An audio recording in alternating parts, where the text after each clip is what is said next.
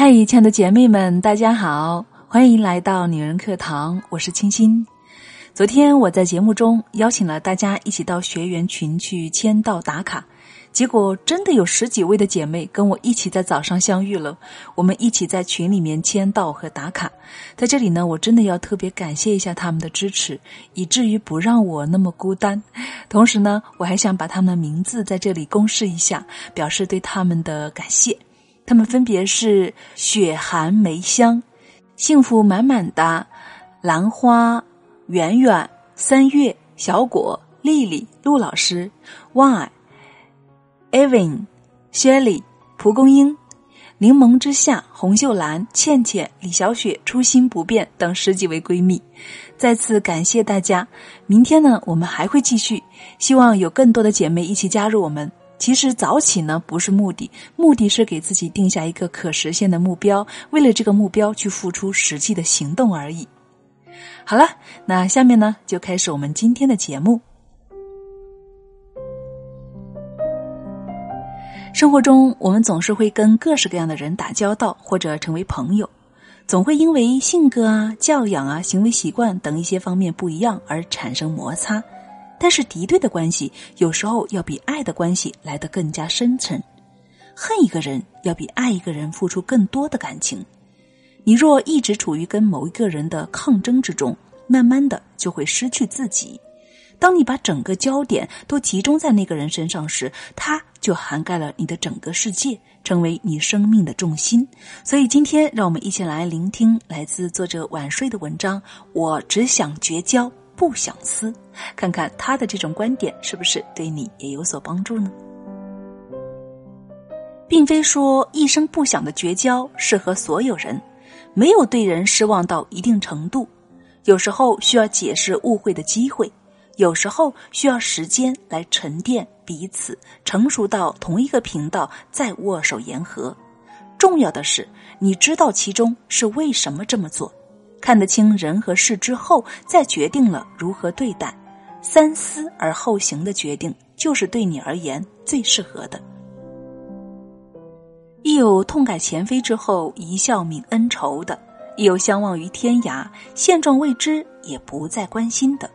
两个人的牵连是否真的断绝了？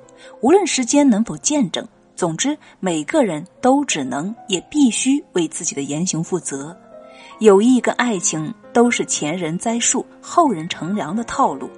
每个人的人生总有阶段会有闪光点，若恰逢最消极、最懵懂或最无理无知的阶段，难免心存芥蒂。所以，以最好的做法就是关心自己，心态淡然的一笑置之。有朋友和我抱怨，某某总是找他吃饭，然后让他买单。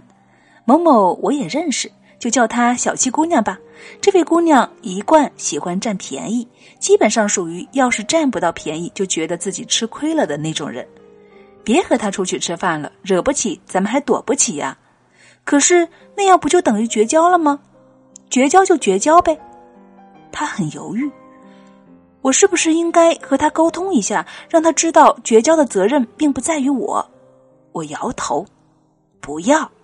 想要绝交的话，最好什么都不要说，用行动来表现就行了。他没有听我的，给小七姑娘发了很长的短信，虽然措辞比较委婉，但还是表达了你这么喜欢占我的便宜，我不想和你做朋友的意思。结果不出我所料，两个人吵起来了。小七姑娘可没有觉得自己占了他什么便宜，我没有帮过你的忙吗？你只看到了钱，难道我付出的就不是付出吗？你真是一个势利小人！朋友气的是捶足顿胸，感情我花了这么多钱，就落了一个势利小人的称号。我说你啊，真是自找的。本来可以默默的划清界限，你却非要把一切都公开摊牌，对方恼怒成羞，如何能不和你开撕？这么多年，我有过很多朋友，也与很多朋友失散过。就是那种随着时间和环境的变化，慢慢的疏远了、平淡了。但唯一我主动绝交的只有一位，他曾经真的是我特别好的朋友。我们性格相投，爱好接近，初一见面就有一种相见恨晚的感觉。好像宝哥哥见到林妹妹一样。哈，这个妹妹好眼熟。我比她小几岁，她很照顾我，走路呢总是挽着我的手，把我护在车流的另外一边。我们在一起什么都能说，即使最隐私的话题都不避讳，可以相互交换。那段时间，我们俩谁有烦心事，都会约对方出去，找个酒吧喝上几杯，互相开解一下。我是有一点崇拜他的，他身上有我所不具备的那种大气，为人很精明又不油滑，非常非常会讲话，组织能力很强，任何事情都能够协调的很好。我们之间不存在一般朋友之间会出现的经济纠纷，请客大家都是抢着掏钱，节日互相买礼物，谁出差了保证给另外一个带纪念品，几乎每一天都要通个电话，一讲就是几十分钟，我们真的很好。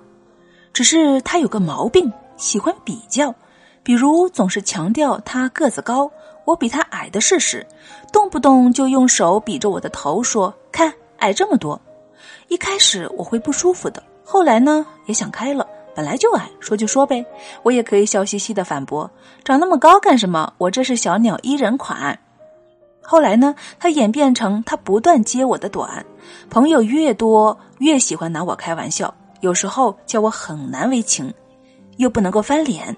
别人都知道我俩关系好，翻脸显得小气了；不翻脸呢，心里又实在不舒服。我背后提醒他，也认真的找他谈过，他总是说我没想那么多呀，随口就说了。如果你不喜欢，我下次注意。可是他永远下次依旧。有段时间，我家里出了一件非常糟糕的事情，我很不开心，和他倾诉，他陪我一起掉眼泪，我很庆幸还有他安慰我。这件事情之后，我们有个朋友圈的聚会，我不想去，他找我，我就去了。刚落座，他凑到我面前说：“你把你家的事情告诉大家了吗？”我不可置信的抬起头看着他，我在他的脸上看到了一种隐藏不住的兴奋，一种跃跃欲试。我猜想他的意思就是，如果我告诉了别人，他又可以拿这件事情开玩笑了。可是他明明知道这是我不愿意提起的事情，那是我的疮疤。直到现在，我都好像看电影一样清楚的记得自己的反应。我特别温柔的对他笑笑说：“没有，我谁都没有说。”他哦了一声，有点失望。我们吃完这顿饭，还一起走回了家，一切都很如常。但我心里知道，这个朋友我不能要了。他触及到了我的底线，他很清楚的知道这件事情对我的伤害有多大，他还故意当笑料一般的一再提起来。我不知道他为什么会这么做，可能有的人就不适合对他们太好，好了他们就守不住底线了。不过我只懂得了一件事情，这个人不再适合和我做朋友。后来他给我打过几次电话，我都接了。见面，对不起，最近特别忙，过一段时间再说吧。推了几次之后，聪明的他大概也知道是怎么回事了。渐渐的，电话没有了，我们彻底由朋友。变回了陌生人了。看我们不再来往，老公问我说：“你不觉得可惜吗？”没有什么可惜的。我记得过去所有的好，但我绝不容忍别人一而再、再而三的伤害我。我给过他机会，我提过我的底线，他不当回事儿，那么退避、离开他已经是最底的自我保护了。真的，有人喜欢以大吵大闹的方式来绝交。现在也很流行，动不动就开撕。不过摆出的阵仗虽然大，实际上还是不甘心，还是想让对方认识到自己的错误。表面上伸出的是长矛，实际上却是橄榄枝。这种内心拧巴的撕，赢了输了都不会开心。真正的狠人是我这种，一言不发，彻底消失。你问我为什么不和我好，问我为什么不给你打电话。我都不会告诉你真正的理由，也许以后你会知道如何更加尊重人，也许不会，但责任并不在我，我没有教育你的义务，我只想绝交，不想撕。朋友是最能够体现自由选择的一种事情，今天合得来就好，明天合不来就不好，谁都没有必须改变谁的义务。发现不适合再做朋友了，就早点绝交。朋友之间的绝交和恋爱中的分手一样，不要口出恶言，更不要反目为仇，默默离开，已经是最大的惩罚了。